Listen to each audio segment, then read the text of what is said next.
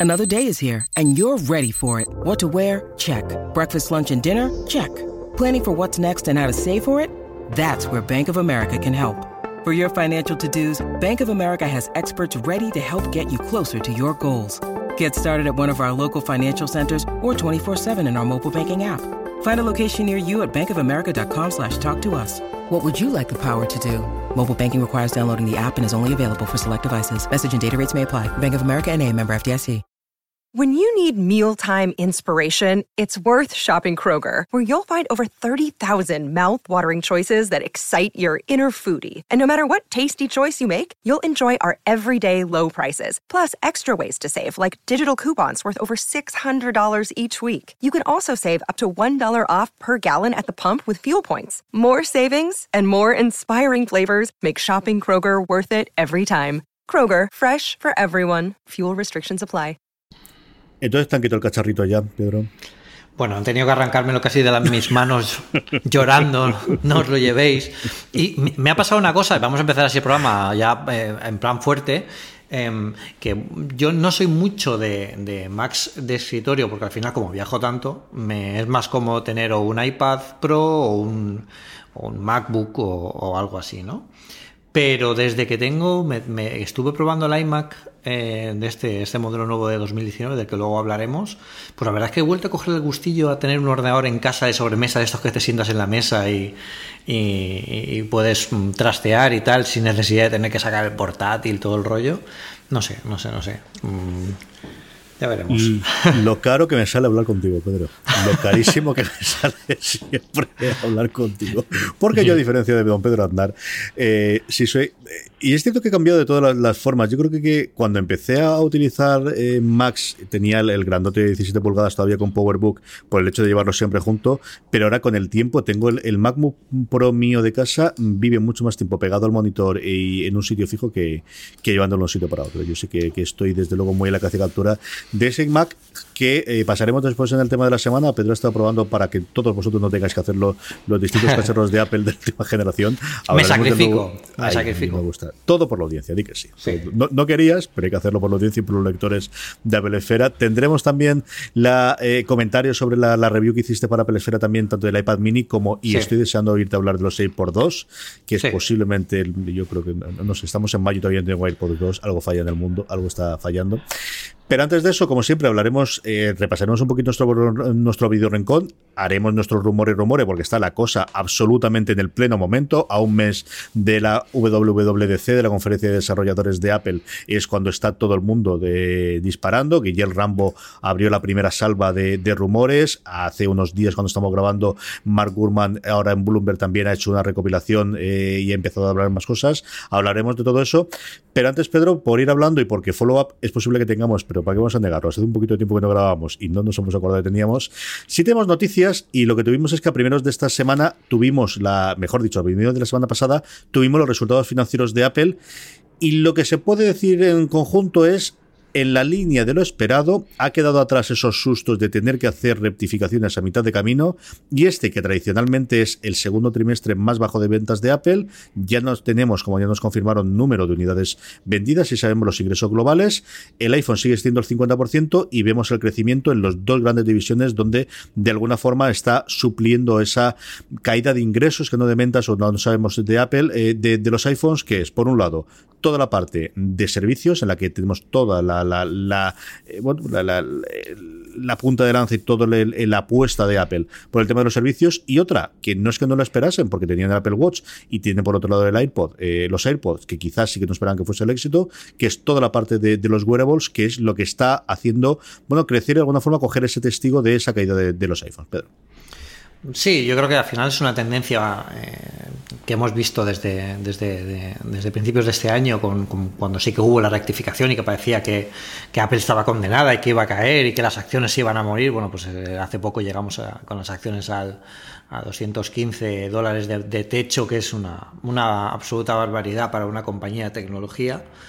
Y, y, a, nivel de empresa, bueno, vemos al final que los iPhone necesitan reconvertirse en otra cosa, que es lo que están haciendo con los servicios, es lo que tú decías. Al final es un poco el compensado de lo que estamos viendo aquí, que eh, es cierto que iPhone se venden menos, eh, eh, porque al final es, es una deceleración que, que, se nota en un ciclo que también estamos viviendo, que es un, es un, nuevo iPhone, también el iPhone 10 tuvo mucho empuje cuando salió y ahora estamos en, una, en un ciclo S, que es un poco de especialización de lo que vimos con el iPhone 10, veremos lo que consiguen este año eh, con, el nuevo iPhone 11 o como, o como lo llamen, pero desde luego yo creo que la compañía apuesta mucho por los servicios y por la y una división que me sorprende muchísimo me sorprende muchísimo que haya conseguido lo que está consiguiendo, sobre todo tan pronto, pero no que no fuera a conseguirlo. Es la, división de los vestibles, eh, de los que, bueno, aquí hablamos del Apple Watch, hablamos de los increíbles AirPods que se han convertido ya por sí mismos en un icono dentro de, toda la nueva eh, ola de productos de, Apple. Y es que, bueno, el crecimiento ha sido del 50% y ya, solo por esta, esta división ya podría ser una compañía dentro de la lista de Fortune 200, de las 200 compañías más valiosas del mundo. O sea que imaginaos eh, el nivel de, negocio que tienen aquí. Em, ¿Qué tiene que hacer Apple en este momento? Yo creo que tiene que seguir apostando por los servicios. Yo creo que eh, hace falta un nuevo iOS para volver a enganchar un poco y dar un poco más de vida eh, a, todos los iPhones y que vuelvan un poco a estar en, la punta de lanza. Yo creo que ese año va a haber otro, otro repunte, sobre todo porque este año toca un nuevo sistema operativo que sí que traiga nuevas características eh, de, las que, de las que atraen y, acercan más a los usuarios. ¿no? Al final, que te cambie el sistema de ficheros todos sabemos que es súper importante, pero eh, es mucho más importante, por ejemplo, que rediseñen la pantalla, la home screen del iPad o que, bueno, que nos lleven, nos traigan aplicaciones en formato widgets en los iconos del dock del nuevo Mac OS. Todo eso, que por cierto hablamos de una charla interesantísima con Julio César Muñoz de Apple Coding en, en las charlas de Apple Esfera, os recomiendo que la veáis porque el tío también sabe mirar debajo del capó como Guilherme Rambo Em, y nos desveló bastante cosas interesantes de esto. Y, bueno, eh, al final ya no es solo una compañía de tecnología, también es una compañía eh, que se ha metido de lleno con, con TV Plus dentro del mundo de, las series, de los vídeos, de, la música también con Apple Music. O sea que es algo mucho más diverso y evidentemente no, no concentran ya todo su negocio en un solo producto. Que aún así, mm, claro, no podemos olvidar también que la compañía ha ingresado, eh, bueno, 11.561 mm, millones de dólares, que tampoco está mal, ¿no? Para, Todos los días no lo ganamos tú y yo, Pedro. No, no, no, no. Entonces, claro, eh, es, hay que saber contextualizar la noticia y esa es, una, es la típica noticia que los que se dedican a criticar a Apple la utilizarán para decir que la compañía está en bancarrota como siempre. Toda la, yo creo que cada mes está en bancarrota esta compañía. Es casi como tendría que estar bajo el dominio del rey de la noche de Juego de Tronos porque esto es más zombie que otra cosa. Y, y sin embargo, bueno, todo lo que apunta aquí es que eh, no, es, no ha sido un mes de récords como otros años, pero están ganando muchísimo dinero y están creciendo muchísimo. En otras divisiones, que es cierto que no es el teléfono, pero es que los teléfonos pueden estar rozando ya su techo, pero sí que están creciendo en donde hay que crecer, que es temas servicios, en temas vestibles, que eso es el futuro. Y es ahí donde Tim Cook, yo creo que está haciendo aquí un buen papel de gestor dentro de la, de la empresa, sabiendo cómo. Eh, canalizar todos los movimientos de, flujo de caja hacia nuevos mercados y hacia, hacia nuevas oportunidades, ¿no? que es, es, donde, donde tienen que estar. Aquí lo importante de Apple es que al final apoya todo el ecosistema, ¿no? que los servicios apoyen también en los dispositivos, que los dispositivos sean más interesantes para los usuarios gracias a los servicios que tienen disponibles y a todo lo que pueden ofrecer y, bueno, veremos eh, lo que pasa. Este segundo trimestre también siempre tradicionalmente es bastante más flojo porque está en un impasse entre el inicio de año, que solemos venir de Navidad desde un periodo muy potente, y la antesala de la conferencia de desarrolladores, que es un poco donde todo el mundo se pone en stand-by, y más este año, donde seguramente se presente el Mac Pro, se dice que se va a presentar un nuevo monitor 6K, mm, todos los nuevos sistemas operativos, con lo que es un poco un proceso de, de transición que, veremos cómo, cómo acaba. ¿no? El año tradicionalmente fuerte es a partir del tercer trimestre, eh, ya a la vuelta de vacaciones de Navidad. De perdón, de, verano. Yo dos cositas de lo que he leído y de lo que he oído después en podcast y, demás, eh, de, conversaciones y de cosas que están saliendo a partir de la de la presentación de resultados por un lado y luego posteriormente de la, de la charla que tienen con inversores posterior, porque fue mucho más larga que en el trimestre anterior, que tuvieron 10 minutos, aquí han tenido 30 o 40 minutos, porque al final se nota que, que, cumplía las expectativas. La una es las dos veces que le soltaron una pequeña pullita a Intel, lo hicieron con el iPad, lo hicieron con los Macs, diciendo si no hemos podido vender más es porque no tenía procesadores Intel, o no hemos podido tener una cosa como nos gustaría porque no ha llegado a Intel, que yo creo recordar que es la primera vez en Vaya mensaje. que se les toca, es decir, lo que todos sabemos, Pedro, que es el cambio a ARM, los eh, Macs se va a producir, Ahora, yo creo que después de estas dos pullitas, las expectativas que teníamos, yo creo que hay que adelantarlas como mínimo un año. ¿eh? No, y además que eh, estamos viviendo un momento. Eh, toda la gente que está ahora metida en el mundo Apple, todos los, blogs nuevos, todas las páginas nuevas, todos los canales de YouTube nuevos, piensan que el mundo Apple es esto, estos últimos 5, 6 o incluso 10 años. Pero el mundo Apple viene de mucho más atrás y yo recuerdo una época, en la época en la que todavía estábamos con procesadores PowerPC y estamos en una situación muy parecida a esta. Estamos en una situación en la que Steve Jobs decía, uy, uy, uy, eh, ojito porque parece que, IBM no me está sabiendo, eh, bueno, aportar todo lo que yo necesito para crear mis productos, ¿no? Y eso luego nos llevó a la transición a, Intel. Yo creo que estamos viviendo en una antesala muy similar, que la compañía está eh, gestionando de una manera eh, bueno, bastante transparente, porque como tú dices, aquí eh, Jobs casi anunció la transición a Intel cuando ya se había roto el acuerdo con IBM, pero aquí ya el propio Tim Cook está diciendo, es que, ojito, hacemos lo que podemos, ¿no? Es un poco, el mensaje fue, es, eh, hacemos lo que podemos con lo que nos dan. Si esto lo tuviera yo, o si esto lo hiciera yo, pues quizá veamos algo así. No sé si el año que viene, pero yo creo que seguro que para 2021 ya tendremos los primeros Macs con mayúsculas con toda la transición completa a, ARM y eso sí que será una nueva generación de, productos para Apple en todos los en todas las familias no solo en, en, escritorio en portátil también yo creo que impactará muchísimo en cómo se desarrollan los chips para para el iPhone y el iPad porque todo este proceso de ingeniería que se está aplicando, también que el que se está aplicando desde hace años en, los procesadores AX, la 9, la 10, la, la 11 Bionic, este 9 que tienen, nuevo que tienen ahora, todo eso es lo que va a conseguir la transición a los Macs.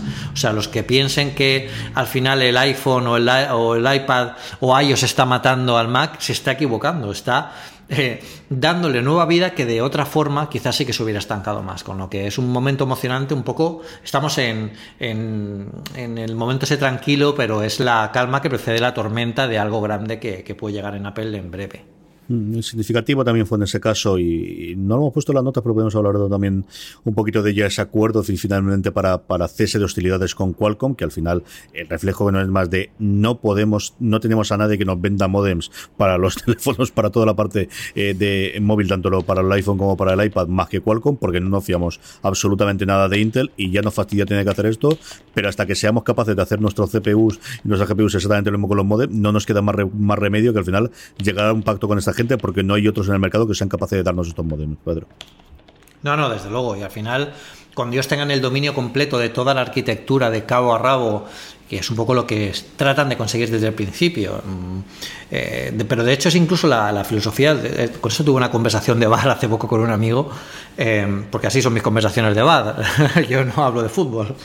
Y, hablamos precisamente de esto, hablamos del hecho de que eh, incluso la idea del Apple I original eh, fue un momento en el que los ordenadores se hacían todos por vidas, todo el mundo podía montarlos, pero Jobs y Wozniak decidieron que si ellos controlaban una máquina ya montada desde el principio, podían tener mucho más control sobre la calidad de lo que luego se iba a, poner. Y toda esa filosofía se ha ido trasladando durante toda la historia de Apple hasta los productos que vemos hoy en día. Y esto es al final eh, lo que quieren conseguir, controlando el corazón que es el, último bastión al que Apple necesita entrar para tener un dominio completo de, sus dispositivos.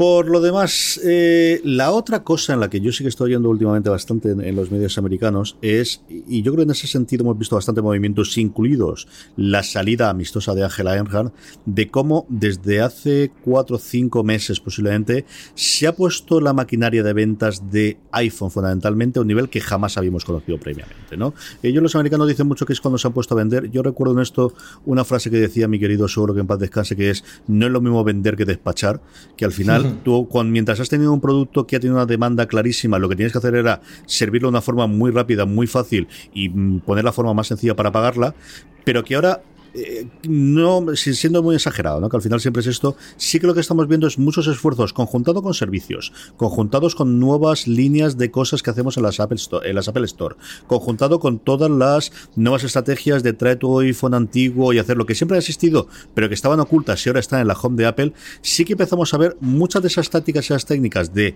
cuando quiero maximizar las ventas, más que los beneficios, las ventas de dispositivos que hasta ahora no tenía Apple, especialmente con el iPhone, sí que se yo creo que se nota un cambio eh, bastante claro en los últimos cuatro meses y que quizás es una explicación de por qué Ángela al final coge la puerta. Es decir, hombre, a mí cuando me trajisteis la idea era convertir la Apple Store en algo y ahora estáis totalmente girando a no hay que vender mucho más y para esto yo tampoco acabo de servir, ¿no? Y de hecho, eh, hoy precisamente publica Ángel eh, bueno, Ángel lo mencionaba en Twitter, lo publica Bloomberg, Mark Gurman, eh, un artículo bastante interesante de, por qué las Apple Store están fallando. Y no es que estén fallando por el hecho de que, de que, de que no vendan o, que, o, de que no funcionen, es el hecho de que eh, las Apple Store han cambiado un modelo que, como tú dices, más que una tienda era un punto de encuentro donde habían cositas de Apple por las, por, las paredes,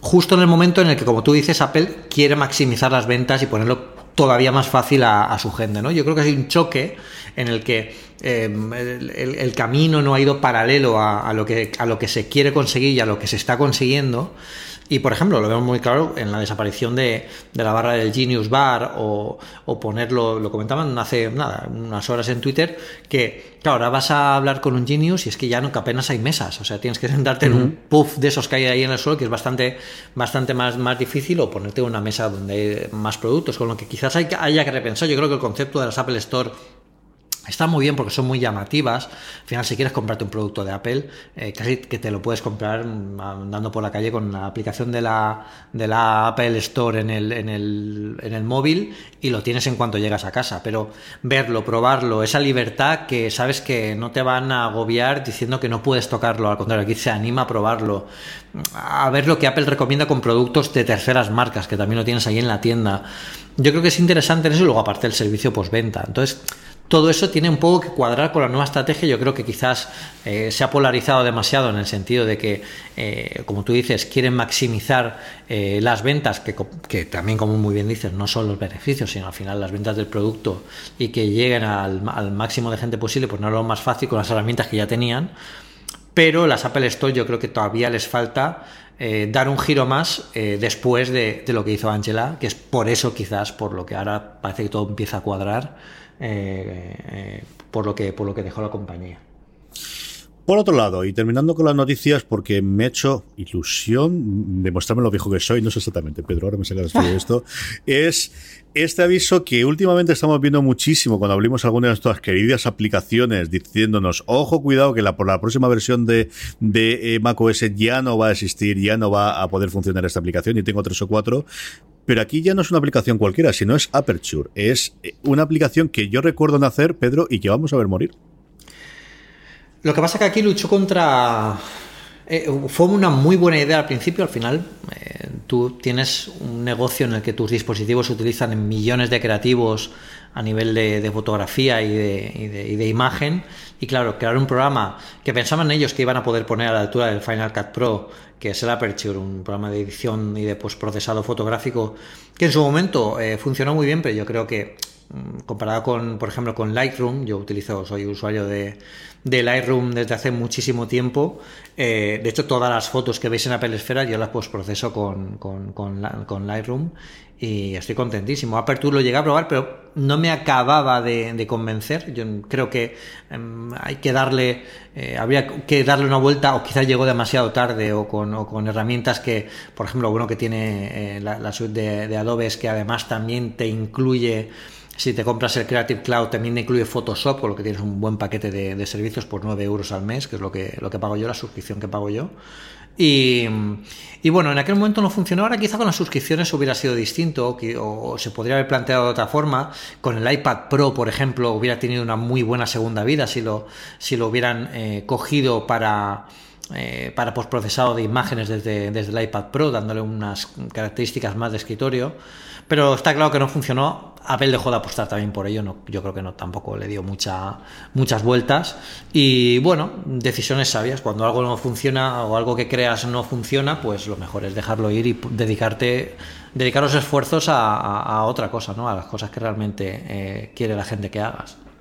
En fin, que duerma el sueño de lo justo esa Aperture. Yo llegué a trastearlo, estuve yo creo medio año utilizándolo, pero luego al final a mí tampoco soy tan, tan, tan. Ni usuario de fotografía, que al final sigo muchas fotos por las crías, pero es cierto que jamás ni, me ha llamado la atención ni he tenido más. Pero sí tengo curiosidad por verla, pues eso, tuvo su tiempo, no se ha puesto demasiado por ella posteriormente y dejará de funcionar en la próxima versión de macOS. Una versión, y pasamos ya rumores, rumores, al que nos queda nada, nos queda un mesecito para que nos presenten y estamos en plena temporada de los rumores, Pedro. Sí, ahora es el momento. De hecho, vamos a ver. No sé cuándo oiréis esto, ahora mismo queda menos de un mes para, la conferencia de desarrolladores.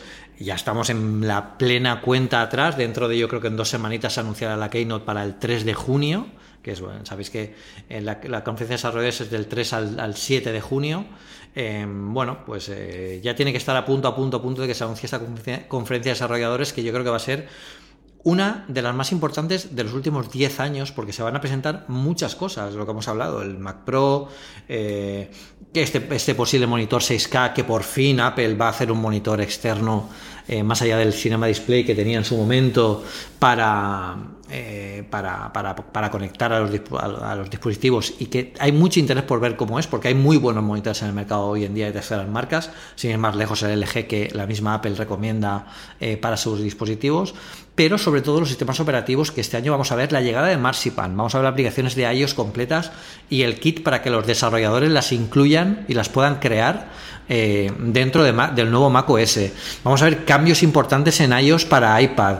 Vamos a ver también cambios importantes en iOS para, para, para iPhone. Vamos a ver la llegada, la implementación completa de Metal, que es la librería eh, gráfica que, de, la propia Apple que, está mucho más optimizada para todos sus dispositivos, que va a ser la única que se va a poder utilizar para iOS y para macOS, con lo que se van a agilizar mucho más los procesos de, creación y desarrollo para, para juegos entre plataformas.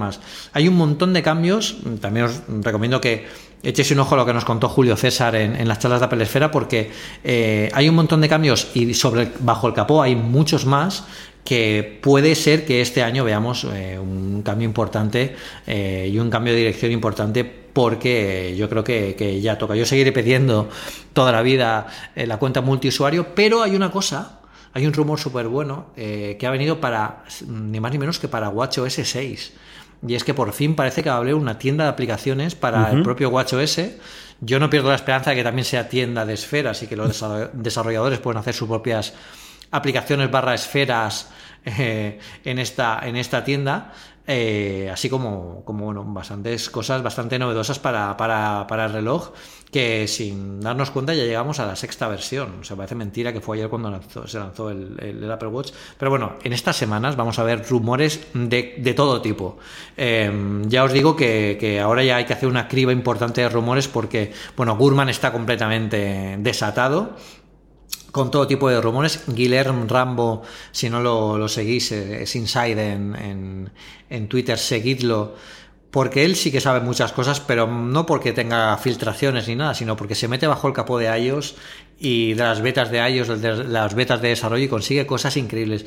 Yo estoy convencido de que Guillermo sabe cómo va a ser la nueva home screen del iPad y que en breve va a sacar algún pantallazo o algunas guías de diseño de cómo van a ser porque ya lo deja entrever ahora un poco en sus tweets. Yo entiendo que él, también como editor de un medio de tecnología que es, quiere dosificar la información que va a ofrecer a los, a los, eh, a los lectores, pero está súper atentos porque lo que ofrece es súper interesantísimo. Yo he participado con él alguna vez en el, alguna vez en el podcast de, Apelianos y la verdad es que es, un encanto de tío y además sabe muchísimo, con lo que vamos a estar muy atentos a lo que diga, que, que van a ser mucho en estas tres semanas que quedan antes de que lleguemos a, a la Keynote.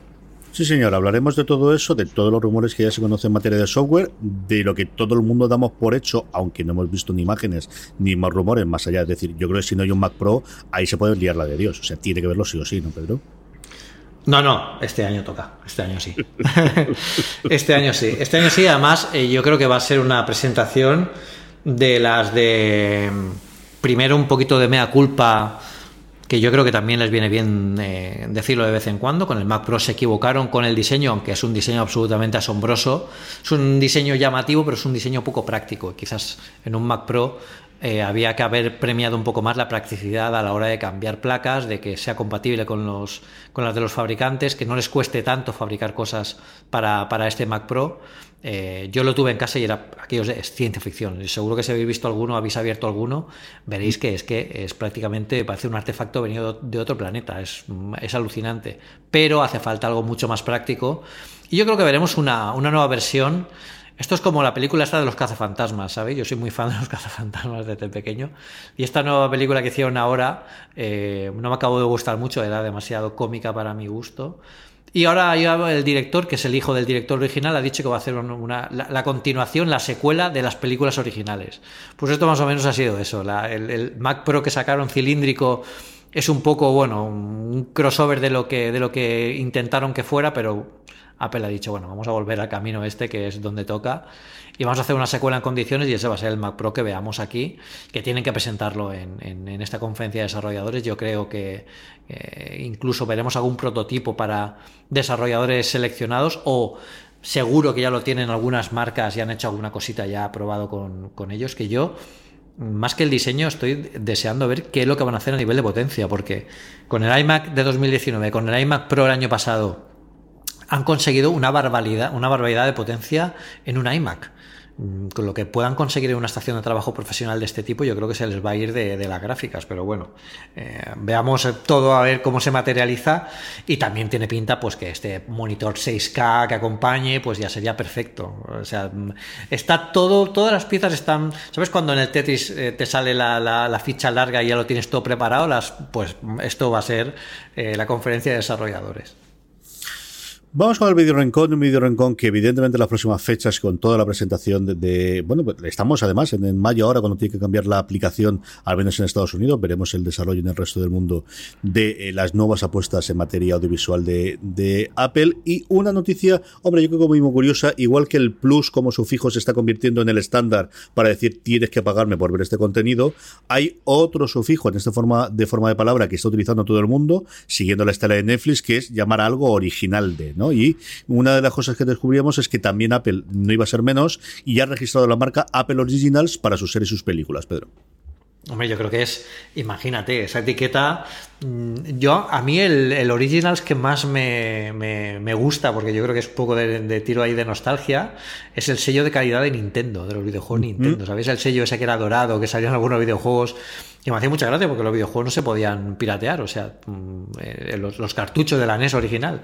Pues ese sello, esos sellos de Apple Original, Netflix Originals, bueno, todas las, yo creo que todas las, las, las, esto, las productoras tienen este tipo de sello aquí va a venir muy bien y yo creo que cuando veamos por primera vez un pase eh, con un eh, Apple Originals eh, va a ser bastante bastante chulo. Y si puede ser en la fundación pues todavía mejor que estoy esperando que lo anuncien. Eso sí que me, cabrea que no esté ya.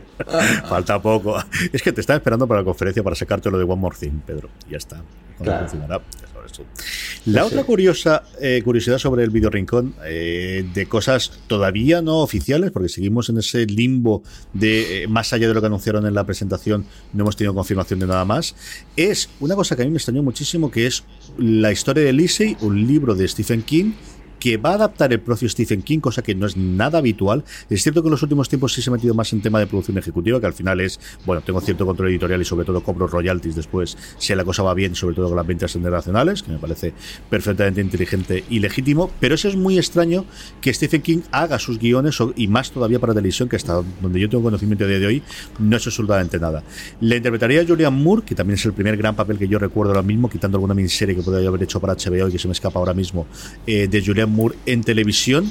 Y al final, Pedro, porque, hombre, yo no he leído el libro, pero King no suele ser lo más familiar del tipo de serie que quería de inicio Apple. Pero bueno, parece que al final esa línea de dónde está el tipo de cosa que estamos dispuestos a hacer, pues hombre, quizás se ha movido un poquito más y quizás no es tan exagerado como originalmente podíamos pensar todos. ¿no?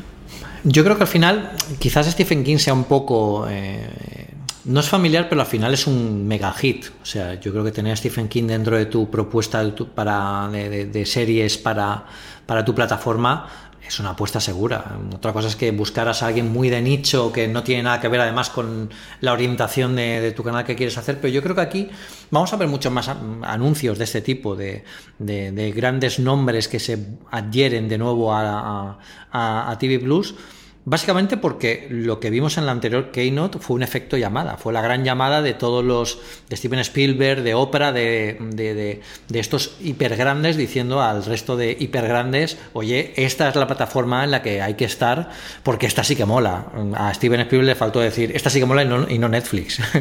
Entonces, este, este, este rollo mm, de, un poco de, exclusividad, de que aquí están la, gente que me interesa, ¿no? los, los, los grandes creadores, pues mm, veremos eh, quizás mm, nombres que nos sorprendan tanto como Stephen King. A mí Stephen King siempre me ha gustado mucho, yo no soy muy de, de, terror, pero yo creo que eh, tiene unos libros y una forma de escribir fantástico y hay algunas de sus películas clásicas o de alguna eh, de, sus, de, sus, de sus novelas se encuentran entre mis favoritas y yo creo que aquí con los recursos de Apple pueden hacer una cosa bastante buena eh, y que puedan aportar algo un poco quizás en el rollo más del misterio, más del Amazing Stories, un poco más duro o, o, algo así. Eh, también hay que tener en cuenta, en, Apple Esfera lo contamos, que es una, es una historia de terror psicológico y que, tiene ciertas partes de romanticismo, o sea que tampoco perdamos la esperanza de que no sea tan familiar como Apple eh, quiere que sea, o sea que será de terror, pero bueno, yo creo que irá más en el, en el rollo del misterio un punto más que, que, lo que podamos ver en las novelas más agresivas o más duras de, Stephen King, aunque tampoco me extrañaría que, que, saliera algo más, algo más duro para que tengan un poco más de, de, variedad. Yo creo que lo que no veremos nunca es porno en, en la plataforma de Apple, eso está clarísimo. Sí, yo creo que la barrera en sexo en violencia, ¿no? Que al final es donde lo tienes. En tacos también podría ser, pero no lo sé. Yo creo que sobre todo sexo y violencia es la que veremos hasta qué punto están dispuestos a, abrir el, el, melón. Yo creo que, bueno, pues nada, en cuestión de unos meses sabremos eh, en qué tono nos vamos a mover. Vamos ya, Pedro, si te parece, con el tema de la semana. 1, 2 y 3. Tenemos iMac, tenemos iPad 2, tenemos iPad mini. Em, ¿Por cuál te apetece empezar y, contarnos cuáles han sido tus sensaciones? El último que ha sido de tu casa es el iMac. Empezamos por ahí que lo tienes más fresco. Sí, el, bueno, de hecho ha salido hace dos horas de mi casa. Y, la verdad es que em, eh, yo tenía ciertas dudas con, el iMac en el sentido de que, bueno, al final es un iMac. Em, la capacidad de sorprender de un iMac eh, ya no es la misma que la de hace seis años. De hecho, yo lo comento en el artículo, que quizás este iMac mm, ya está en el borde de del diseño que hace seis años nos sorprendía tanto, ¿no? Y es que no ha cambiado un ápice ese diseño durante estos seis años. Sigue siendo imponente, ¿eh? Yo podéis ver las fotos de mi artículo, yo lo tengo aquí, eh, bueno, lo tenía aquí en la mesa de casa y la verdad es que quedaba alucinante. Lo veías, lo, miraras de donde lo miraras y la pantalla es absolutamente increíble. La pantalla 5 carretinas es absolutamente increíble. Pero sí que es cierto que ahora con una tendencia más sin marcos, eh, más a simplificar mucho las líneas, yo creo que una nueva generación de iMac va siendo necesaria. Yo creo que todo esto vendrá después de que los esfuerzos del rediseño del, Mac Pro se materialicen en, la salida de la calle de este, de este ordenador profesional y quizá ya veamos año que viene un nuevo rediseño de esto, del iPad Pro, eh, perdón, del iMac Pro eh, a su vez, porque al final comparten diseño pero lo que más me ha gustado de este iMac es como todo lo que está pasando realmente en, los nuevos productos de Apple, es que está tendiendo más a ser un pequeños pros. de hecho, este iMac, yo lo comento aquí, iba a titular este, este artículo, Análisis iMac, el Super iMac, porque es un iMac con superpoderes, ¿no? Podemos tener un iMac normal de toda la vida, eh, podemos tener un iMac, eh, bueno, pues que es bastante más potente. Los de 21, los de 21 pulgadas son bastante potentes, pero bueno, son más de estar por casa, eh, te pueden, pueden funcionar perfectamente. Los de 27 ya se pueden ampliar la RAM, les puedes poner una tarjeta gráfica más potente. Y a mí me han dejado el de 27 con además la Radeon Vega Pro que es una tarjeta que tiene 8 GB de memoria de memoria de alto de, alto ancho de banda, que es una eh, una velocidad de transferencia brutal, además con, canales que mandan un montón de información simultánea. Es una virguería tecnológica que eso se nota sobre todo en el, en el postprocesado de, vídeos, en el postprocesado que hagamos de renderizaciones. Eso eh, podéis ver porque he hecho un montón de pruebas en el, en el propio artículo. Y, está muy bien porque hay mucha capacidad de elección. Me ha gustado mucho este, este nuevo iMac porque puedes cogerte un modelo básico y te funciona muy bien.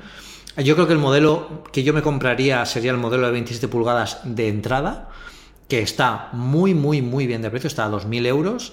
27 pulgadas, recordemos 5K, eh, con un procesador eh, Intel eh, de última generación. Mm, tiene Fusion Drive, que bueno, la verdad es que es el único punto que no me acaba de convencer mucho, aunque podemos ampliarlo a SSD. la RAM aquí es ampliable. Hay un montón de cosas que podemos... podemos hacer con este producto sin necesidad de, ampliar ninguna más. Con, es, un, es un buen esto. Pero si tenemos una pequeña empresa o tenemos un hobby, pues mira, somos youtubers como de segundo oficio. Bueno, pues eh, aquí tenemos un iMac Pro, eh, un iMac que podemos comprar eh, con, una tarjeta gráfica potente y tal, por mucho menos dinero que el iMac Pro, y estamos utilizando la arquitectura que tiene el iMac Pro, porque de hecho la tarjeta gráfica que lleva, la que me han el que me han dejado a mí, el modelo tope, es la misma arquitectura que lleva el iMac Pro. Lo que pasa es que se ha reducido, por ejemplo, las diferencias básicas del iMac y el iMac Pro es que el, iMac eh, normal no lleva el chip T2 que facilita la encriptación de los datos en el disco duro, eh, te securiza mucho más los datos de usuario, eh, bueno, tiene este, este tipo de cosas también es mucho más potente, el iMac Pro es mucho más versátil pero con el iMac, eh, ya eh, podéis ver los tests que he puesto en, el artículo. uno de los test más famosos del, Final Cut Pro, que es el Brace X5K, que mide un poco el tiempo de, postprocesado de una escena 5K, eh, se encuentra entre los mejores de todo el foro que, de gente que está poniendo resultados, con lo que, vamos, es una absoluta maravilla sin necesidad de gastarnos los 4.000, 4.000 y pico euros que, que tendríamos que desembolsar para, para, el iMac Pro. Con lo que me parece un buen ordenador tope de gama y también los de entrada, porque tienen muchas, muchas opciones y, la verdad es que sigue siendo imponente, sigue siendo un, ordenador de escritorio eh, alucinante. Yo lo he probado con juegos y por ejemplo el Fortnite va a 60 frames por segundo, a todo al máximo, evidentemente con la tarjeta gráfica que lleva no es para menos. Pero bueno, eh, es, muy potente, es, la pantalla es simplemente espectacular. Yo ya digo, mi única crítica en ese sentido es que tiene ya demasiados marcos y ya se deja, se deja ver el paso del tiempo.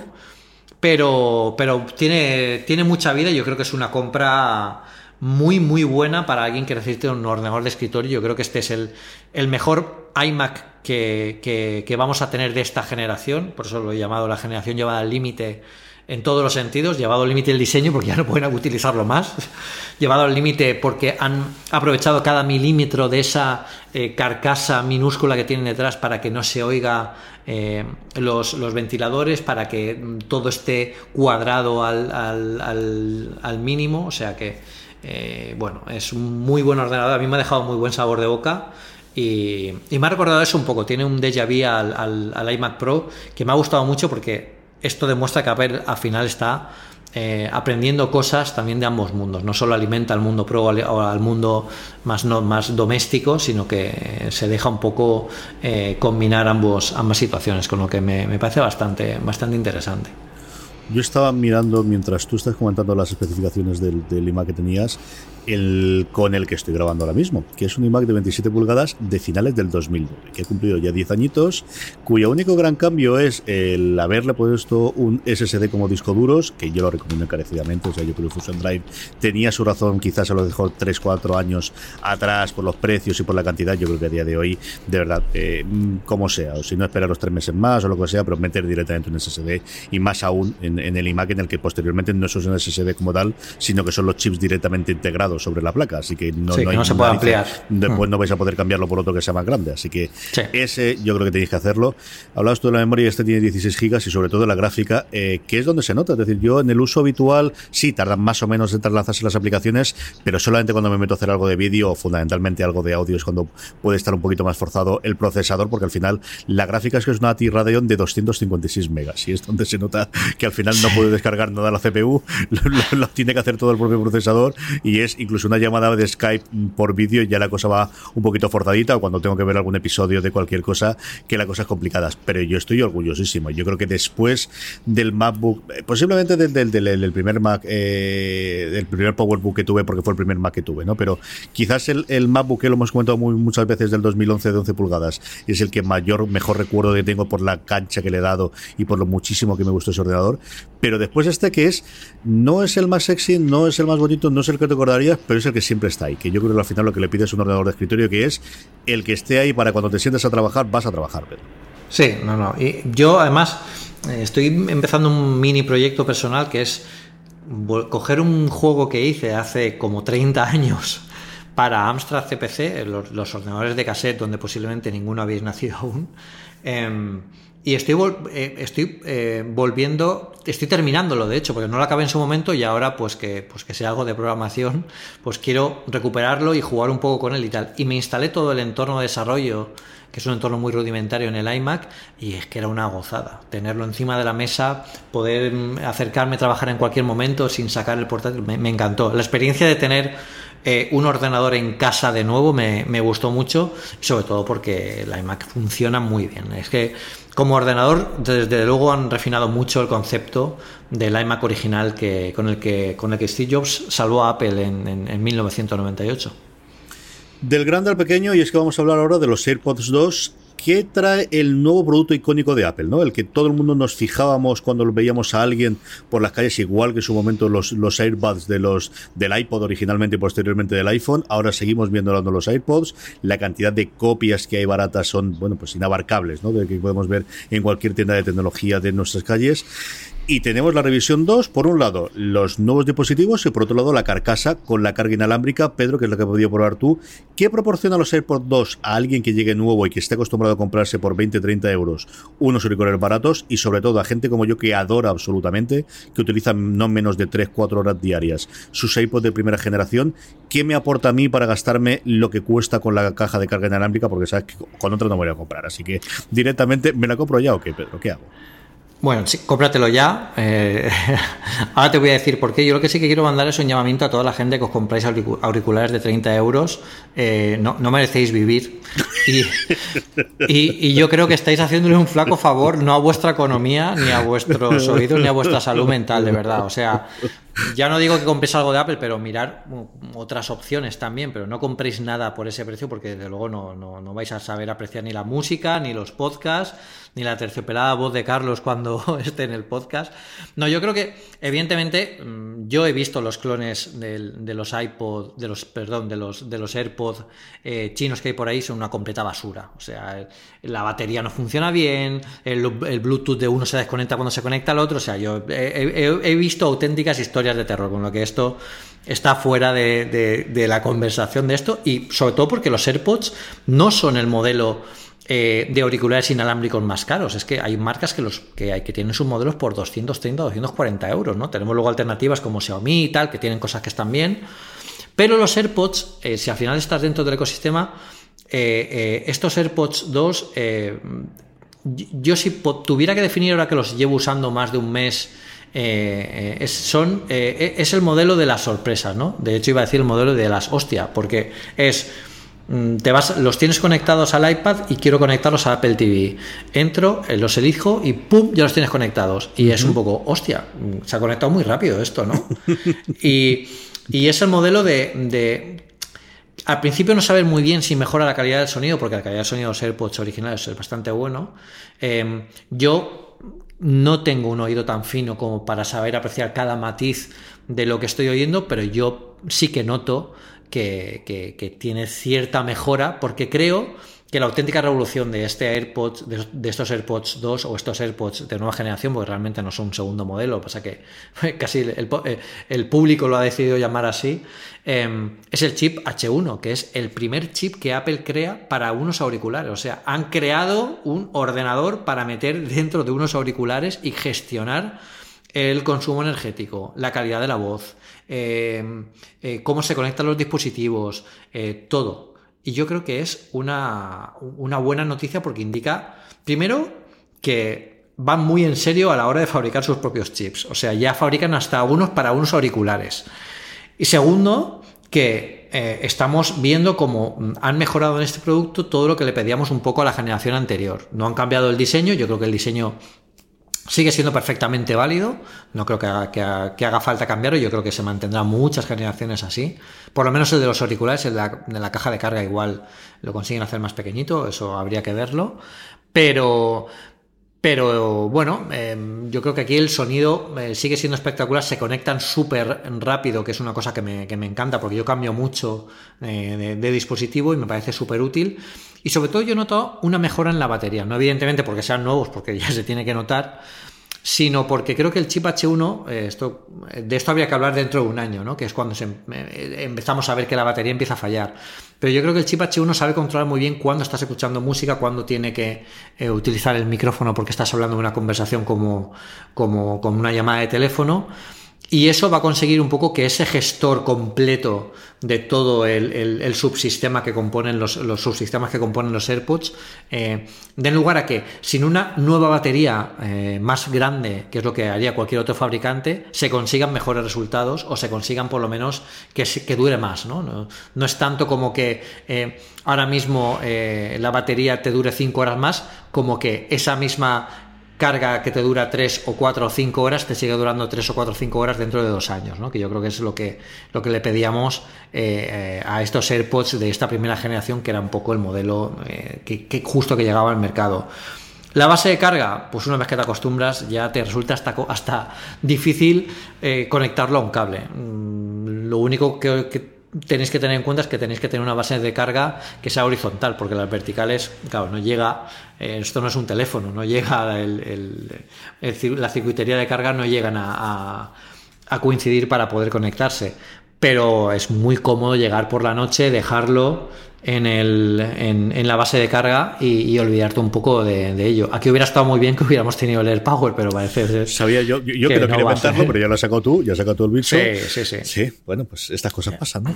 bueno, yo puedo decir que lo vi. De hecho, tengo vídeos, lo puse en Twitter y, lo probé. O sea, yo, la gente dice, no, porque sería una maqueta, cosa. No, no, yo lo probé. O sea, tú coges un. El, que en aquel momento era, era el iPhone 8, creo, si no recuerdo mal, y lo ponías en el, en el, en el AirPower y en el, iPhone salía la interfaz de que el, teléfono volaba un poco y ponía la carga, luego ponías unos, unos AirPods que con carga inalámbrica, que la caja ya estaba en aquel momento y se veía también en el, o sea, que estaba funcionando, se estaba cargando. Pero bueno, otra cosa es que a la larga eso de problemas y, y que la compañía yo creo que de nuevo sabiamente pues bueno pues sepa decir pues que esto no al final no funciona y, ya está, y lo tengan que quitar. Yo la leyenda urbana esta de que el AirPower está en el manual de instrucciones de los AirPods 2, yo no lo he visto. En los míos no están, por lo menos. O sea que yo creo que es más una, un bulo de estos de maldito bulo. Puede que fuese la primera, la, primera tanda que habría, o lo menos en Estados Unidos. yo he visto las fotos, ¿no? Que, puede que la trucase, no te digo yo que no. Pero sí que alguna de esas fotos, y luego, evidentemente, lo eliminarían de allí. Vale, ya me han vendido los AirPods 2. Anda, véndeme el iPad mini y ya acabamos de hacer el día. Bueno, el, iPad mini es un muy buen producto, pero yo creo que es el que más adolece el paso del tiempo. Yo creo que es una buenísima puesta al día porque eh, han conseguido meter eh, mm, la potencia que tiene un iPad Pro en un mini de ese tipo, que es una pasada cuando lo sostienes con la mano y es que es una ligereza absoluta. Eh, pero sí que es cierto que los marcos se notan demasiado. Yo aquí sí que hubiera esperado que por lo menos hubieran reducido un poco los marcos, eh, el superior y el inferior, para, o, incluso el lateral, al estilo del iPad Pro antiguo, para que todo tuviera un poco más de cohesión con, la actualidad, ¿no? Coger al final un diseño que lleva ya tanto tiempo, que se ha mantenido imperecedero desde el primer iPad mini, eh, al que hay ahora, bueno, pues es, eh, al final es aprovechar un poco eso para, para eh, gastar recursos en, meter toda la circuitería, que al final también es una, labor de rediseño, aunque sea interno. Y además tiene soporte con el Apple Pencil, aunque sea también el, Apple Pencil 1, que, bueno, yo creo que el iPad mini acabará convirtiéndose en un iPad Pro mini en el futuro, porque ya lo es, de hecho. Lo que pasa que mantiene ese diseño eh, que, tenemos hace, hace tanto tiempo. Yo la verdad es que lo uso más de lo que pensaba, porque es comodísimo para llevarlo en, una mochilita o en, un maletín, tomar notas, leer libros, leer, revistas, que es una cosa que no puedes hacer con el Kindle, por lo menos no tan bien como con, con esta pantalla, que claro, esta pantalla tiene Trutón, es una pantalla muy buena, se nota la diferencia con otras generaciones anteriores. Yo creo que está muy bien de precio y es un iPad súper atractivo. Yo es que he sido, siempre muy fan del, iPad mini y, en, esta, en esta edición creo que han hecho un trabajo de ingeniería tremendo metiendo todo a la potencia del Bionic ahí en esa, ese cuerpecito diminuto que es que lo sostienes con la mano y no te puedes creer que ahí haya un chip con inteligencia artificial. Pero, pero bueno, ahí está. Los juegos funcionan de lujo, las aplicaciones funcionan de fábula. Eh, la respuesta con el Pencil también eh, es, es, casi, bueno, inmediata. Es como la del iPad Pro eh, que tenía el soporte del Pencil 1. Lo único, la única pega es que, bueno, pues te tienes que acostumbrar a los marcos. Es lo único que llama la atención en un primer momento, aunque luego perfectamente puedes vivir con él, porque la ligereza y la facilidad de uso es lo que le hace un poco ganar enteros en el, en el otro sentido. Yo creo que el gran handicap ahí es que, cuál es con lo que habitualmente utilizas, ¿no? De forma parecida a lo que puede ser el iPhone, ¿no? De, si ya estás acostumbrado al iPhone 10 barra 10R, 10S, es muy complicado volver a uno que tenga el botón Home, o al menos te, te falta. A mí me últimamente con, eh, con un amigo mío que hemos coincidido varias veces para trabajar y él tiene uno, eh, creo que es un 8, no recuerdo cuál es, y, claro, es que no, no, la, memoria eh, física que tengo en las manos es, bueno, lo tiro para arriba, no, no puedo, espérate, que tengo que darle al Home, y se me olvida. Y yo creo exactamente lo que pasaría a mí, y mira que en casa, por ejemplo, sí que tenemos a día de hoy dos eh, iPad minis en funcionamiento, que sobre todo los utiliza mi mujer y estoy acostumbrado, pero yo creo que sobre todo si ya has pasado el modelo sin marcos por las dos partes, estéticamente y sobre todo porque tus manos están acostumbrados a ir a otro sitio distinto, no sé si mm. mejor o peor, que, eso sería, y sobre todo con el iPad, yo tengo mis, mis dudas, hay muchas veces en las cuales la cámara no la tengo bien enfocada eh, pues porque estoy en la cama o porque estoy tumbado, o estoy de otra forma y que, que con el botón home era mucho más cómodo, pero creo que sí, al final es el volver, el, echar una marcha atrás cuando ya has cambiado de paradigma es muy complicado, Pedro. Sí, y, bueno, aquí por ejemplo en, este iPad mini se mantienen los gestos de, gestuales de, los iPhone 10 y del iPad Pro, ¿eh? o sea, tú puedes eh, deslizar hacia arriba la pantalla y vas a la multitarea o, actúas como el botón home, no tienes que pulsar el botón home. De hecho, yo creo que nunca lo, he usado mientras estuve haciendo la review. Eh, es que ya se me hace las, las, manos ya no lo ven, o sea, ya no van ahí, porque hay otro, otra forma más fácil de hacerlo, ¿no? Siempre hemos hablado de esto, yo creo que las transiciones tienen que ser naturales. Y en estos dispositivos, cuando hay algo que de forma natural es mucho más cómodo utilizar que algo que venías utilizando antes es pues al final lo que, lo que acabas, lo que acaba siendo. ¿no? Y en este sentido, bueno, pues aquí ya vemos que eh, con estos gestos, es mucho más cómodo navegar, ya te has acostumbrado en el teléfono, te has acostumbrado en un montón de sitios, pues es que ya lo tienes aquí. Y, bueno, yo la verdad es que a mí, como iPad mini, me gusta mucho, me gusta mucho. Lo único que me chocaron fueron un poco los marcos, pero una vez que te acostumbras, que lo ves, que lo, que lo coges, es comodísimo para llevar en cualquier sitio. El Apple Pencil para tomar notas es una virguería en una pantalla que además es casi de, la misma altura del, del Apple Pencil. Y, y bueno, es un muy buen producto para la gente que necesite eso, que no necesite un super iPad o un iPad de 11 o de 10,9 pulgadas o de 12, pero quiera tener un iPad potente eh, en sus manos pues para navegar por internet, para aplicaciones, realidad aumentada, tomar notas con el pencil. Este es el iPad que hay que comprar. Yo lo tengo muchas, muchas ganas como, como accesorio de, de mesita de noche o de leer en casa, de que al final tengo el iPad Pro y lo puedo utilizar para el trabajo y el otro lo tengo para, para funcionar. Yo creo que sí que al final acaba cayendo porque es lo que se ha utilizado de verdad. Hay dos en funcionamiento absoluto que suelen tenerlo, las crías o, Lorena, y se lo van pasando entre ellas y es muy cómodo para llevarlo de un sitio para otro. Bueno, pues tres cacharros, tres hemos comentado y nos queda acabar con las recomendaciones. Pedro, ¿qué recomendamos esta semana a nuestra querida audiencia? Yo va a ser un juego, porque últimamente estoy muy retro, casi que he vuelto a descubrir el mundo retro de, hace muchísimos años en los, que, en los que jugamos con cassettes y eso, y estoy yendo ya a algunas ferias de Amstrad, de Spectrum, y, me gusta mucho verlo, porque además luego acabo, acabo hablando con gente de, Mac y de Apple también, o sea que parece que como ha habido una pequeña reconvención. Pero bueno, encontré un juego que me gustó mucho, de hecho lo encontré en la PlayStation 4 y dije, jolín, este juego es perfecto para jugarlo en iOS, y efectivamente estaba en iOS. Es un juego eh, de, estilo japonés, se llama Read Only Memories. Eh, es una videoaventura, digamos que es una aventura gráfica en la que, bueno, es de tipo puzzles, pero también tiene partes de aventura conversacional, que es algo que seguro que si vivisteis la época de los, de los finales de los 80, principios de los 90, os estará cayendo una lagrimita. Aventura original, Jabato, la diosa de Cozumel, todos esos juegazos. efectivamente. Bueno, pues esto mezcla un poco la facilidad del uso hoy en día de una interfaz táctil para poder enviar órdenes, eh, coger objetos, eh, revisar zonas, con la, aquello, aquel misterio que hay detrás de una letra leída en, un videojuego con una pantalla que sí que ves algún gráfico de lo que está pasando en ese momento. Bueno, pues este juego tiene mucho de, de nostalgia, pero nostalgia de la buena, no nostalgia para llamar la atención, sino nostalgia para hacer un juego atractivo, un juego que te recuerda aquella época, pero que sepa combinarlo con los, eh, con los ingredientes, que, con las cosas que podemos tener en, eh, hoy en día. Eh, lo podéis tener en el, para iPhone también, o sea que es muy cómodo. Y una versión gratuita que podéis probar, que podéis probar porque creo que tiene los tres primeros niveles y luego podéis comprar la versión completa, que son unos 6 euros. bueno, a mí me gusta mucho, yo estoy enganchadísimo a él, más que nada porque es un juego que es de jugar un ratito mientras estás esperando en el tren, en el metro o donde sea, y lo puedes retomar en cualquier momento y es una forma de evadirte también, no es el típico matamarcianos, pero es una aventura muy interesante. Además, de hecho, la aventura, eh, el protagonista es editor de un medio de tecnología. Entonces tiene que hacer reviews de productos de tecnología y ya os anticipo para una pequeña ayuda para el juego, cuando empecéis hay unos auriculares que les ha enviado, le ha enviado una marca y tiene que hacer una review de esa marca. Esto está pensado en el futuro, ¿eh? está ambientado en el futuro, pero bueno, parece que en el futuro también se siguen haciendo reviews. Así que, eh, bueno, tienes que hacer una review de los auriculares, te los tienes que poner, escuchas una música, es todo muy chulo, o sea que echarle, echarle una prueba y, ya me diréis si, si os gusta en, por el canal de Telegram, por ejemplo, que lo tenemos ahí para hablar de todos estos temas. Sí, señor. Read Only Memory se llama, y como decía Pedro, telegram.me barra una cosa más, ahí donde podéis juntarnos con 400 y pico personas que hablamos diariamente sobre el mundo de la tecnología centrada en Apple.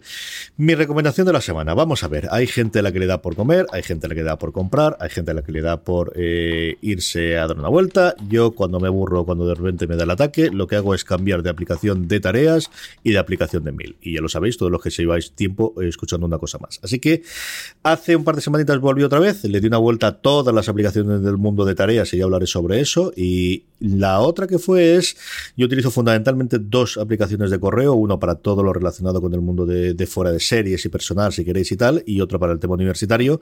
Y en universidad hacía tiempo que llevaba utilizando Airmail y no sé exactamente por qué, dije, oye, tengo que volver a probar qué ocurre con Outlook. Porque al final nos han vuelto a poner una, una cuenta de Microsoft 365, tenía ganas de trastear otra vez que había ocurrido, y la estoy trasteando de nuevo. Y si hace tiempo que no lo habéis utilizado, especialmente en iOS, en macOS es mucho mejor de lo que era, te permite a día de hoy poner cualquier tipo de cuentas, no necesariamente cuentas de Microsoft, sino que te permite cualquier cosa desde luego de Gmail y también eh, de cualquier otro eh, servidor que puedas tener, pero especialmente la de iOS, de verdad que tiene la integración que tiene entre calendario y correo, que siempre maledicíamos, que siempre queríamos tenerlas separadas, sigue teniendo sus ventajas, sigue teniendo las partes interesantes de estar conjuntamente. Y si no sabéis, hace tiempo que no utilizáis, hace sobre todo bastante tiempo que no habéis trasteado con Outlook, bajarla, que es gratuita, que podéis utilizarla sin ningún problema. Y a lo mejor es una aplicación que podéis utilizar a nivel de correo. De verdad que estoy muy contento como voy a hacerlo y lo utilizo muy, muy poquito porque solamente es para la universidad, que es donde posiblemente tengo menos correos de todos, pero aún así me está siendo muy, muy útil. Simplemente nuestro viejo y querido Outlook, que qué tiempos hemos cambiado desde que no lo tuvimos durante muchísimo tiempo, que no estaba en el Mac, que teníamos, ¿te acuerdas tú cómo, cómo se llama la mm. aplicación que teníamos nosotros? Pedro, que no era el, Outlook, en el, que era. ¿En el Mac? Era? Sí, sí, ¿cómo era la, la, que teníamos? No era. ¡Ah! no me acuerdo. ¿Era Quick algo? No me acuerdo Oye, ahora mismo. Yo, Durante yo muchísimo me, tiempo, me, en vez de tener acaba... el Outlook como tal, era otra aplicación distinta. Tenía un nombre distinto, no tenía las mismas funcionalidades que tenía Outlook. De cuando recuerdo yo que en la universidad, pues eso, en los primeros 2000, sí o sí el correo funcionaba bajo Outlook y no tenía más remedio que hacerlo. Buscaré cómo se llamaba. Ah, bueno, sería, sería el Outlook Express. No, no era Express, esa es la, la, que había, pero en Apple, en, en, en, el Mac había otra distinta que tenía dentro de la suite de Microsoft, no me acuerdo. A ver si me acuerdo, lo apunto y para la semana que viene, para el próximo programa, lo apunto en las follow-up y los dijo. Buscaré de todas formas, y ya está. El, el, Outlook, la recomendación de Carlos es bastante acertada. Yo, yo es el, eh, la aplicación que utilizo también para el correo corporativo. Y, la verdad es que funciona muy bien, sobre todo porque tiene una integración dentro del Exchange. A ver, si utilizáis Exchange dentro de, de la empresa donde trabajáis es perfecta, porque sabéis que vais a tener integración con calendarios, con eventos, eh, con el Sky for Business para hacer reuniones y llamadas con otros equipos de trabajo, pero también podéis utilizarla para Gmail, para, para bueno, para lo que queráis, para, para las cuentas de Outlook Online, para Hotmail, para Yahoo, creo que también puedes poner, o para cualquier cuenta que soporte IMAP, o sea que lo podéis utilizar sin, sin problemas. Y la verdad es que la interfaz, el diseño está muy bien. Hay alguna cosa eh, como el tema firmas que no está muy, muy fino, que no podemos añadir imágenes, que es una cosa que me gustaría que se pudiera hacer, pero bueno, eh, la verdad es que funciona muy bien y el tema de, por ejemplo, de gestos, recordemos que Outlook, esta versión de Outlook que ha comentado Carlos es eh, una compra de Microsoft de una empresa que ya funcionaba muy bien antes. Uh -huh. eh, Microsoft al final lo ha adaptado y lo ha convertido a, a, a este Outlook eh, mobile y ya no solo para el iPhone, también para, para, para, el iPad funciona de fábula, con lo que, vamos, yo la utilizo también en el día a día y, y también os la recomiendo sobre todo si estáis a una empresa que tiene Exchange como servidor de correo corporativo. Ya lo he encontrado, Entourage. Durante Ostras, un tiempo la aplicación era Entourage, sí, sí, que sí, venía, como bien decía Pedro, del Outlook Express 5 en el Mac y luego de Clarice Mailer, que Clarice era una suite que existía como en su momento, como pues eso, como había cinco o seis alrededor, como tuvo WordPress, o tuvo Core, o tuvo el resto, y que la compró en su momento Microsoft y que había. Yo recuerdo todavía el, el iconito de tenerlo eso en el PowerBook. El Entourage, el, el, el Entourage antes de, de, de despedirnos, eh, tiene una historia muy, muy, muy divertida, la cuento así muy rápido, es que eh, el equipo que fabricaba antes, que creaba las aplicaciones para Mac, eh, era un equipo dentro de Microsoft que estaba completamente apartado del resto de la compañía. De hecho, eran casi los, los, los outsiders dentro de Microsoft que contaban con eh, servidores aparte, eh, salas de reuniones aparte, o sea, es prácticamente, bueno, tenemos que estar en, el, en, Apple porque tenemos que estar, pues bueno, les dejamos esta sala a estos frikis de aquí que hagan sus... Por eso, por eso no habían ha, ha, habido tanta descompensación entre los productos de Microsoft eh, para Windows y para Mac durante tantísimos años. Ahora estamos viendo ya que empiezan a ser bastante parejos, pero hasta hace poco ya veis que ni siquiera el correo, el programa de correo se llamaba igual, porque eran eh, cada código para cada plataforma se escribía desde cero, aunque fueran iguales. Por ejemplo, el Word de la época del Entourage eh, no tenía absolutamente nada que ver a nivel de código con el Word de Windows. Era una escritura completamente desde cero que el equipo de Microsoft para, para Macintosh hacía por lo que buenamente podía, tratando de diferenciarse un poco. De hecho, hay muchas historias eh, por internet seguro que podéis encontrar algunas, si no las contaré yo, de, de piques y de, y de, batallitas que tenían los equipos de Windows y de Macintosh de, dentro de Microsoft. O sea que podemos decir que eso era casi una guerra civil. Sí, señor, existió desde el 2000 hasta la última versión fue el 2008 y ya se sustituyó con el Office 2010, que parece fue ayer, pero hace ya nueve años, Pedro. Nueve años, nueve años. Madre mía de mi alma. En fin, que hasta aquí ha llegado este programa de una cosa más. Como recordábamos antes, pasaros por el grupo de Telegram, telegram.me barra una cosa más. Volvemos la semana que viene, estaremos más cerca de la conferencia de desarrolladores, tendremos muchas más noticias, muchísimos más rumores que os voy a contar, nuestra sección de vídeo Rincón, tema de la semana. Don Pedro Andar, hasta la semana que viene. Hasta la semana que viene, un saludo a todos. Y a todos vosotros, querida audiencia, hasta la semana que viene en una cosa más. But there is one more thing. And we've managed to keep it secret. No, sí, sí, sí, estoy en casa, soy vale. perfecto, porque ya que estoy aquí, aprovechamos el mejor día imposible para esto. Claro. Pero que eh, tenían, tenían, que venirse a llevar el iMac a primera hora y al final no han podido. Bueno, un drama. Mándalo, mándalo para acá, ya lo cuido yo. ya se lo han llevado, ya se lo han llevado. Que venga para acá, leche. Me, que... me, lo han tenido, me lo han tenido que arrancar de mis brazos.